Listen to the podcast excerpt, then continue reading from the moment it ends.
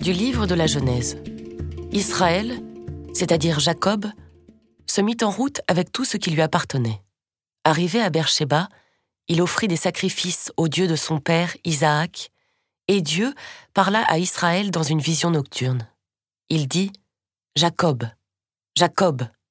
Il répondit Me voici. Dieu reprit Je suis Dieu, le Dieu de ton père.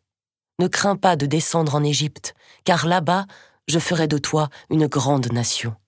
Moi, je descendrai avec toi en Égypte. Moi-même, je t'en ferai aussi remonter. Et Joseph te fermera les yeux de sa propre main. Jacob partit de Beersheba. Ses fils l'installèrent avec leurs jeunes enfants et leurs femmes sur les chariots que Pharaon avait envoyés pour le transporter. Ils prirent aussi leurs troupeaux et les biens qu'ils avaient acquis au pays de Canaan. Jacob arriva en Égypte avec toute sa descendance.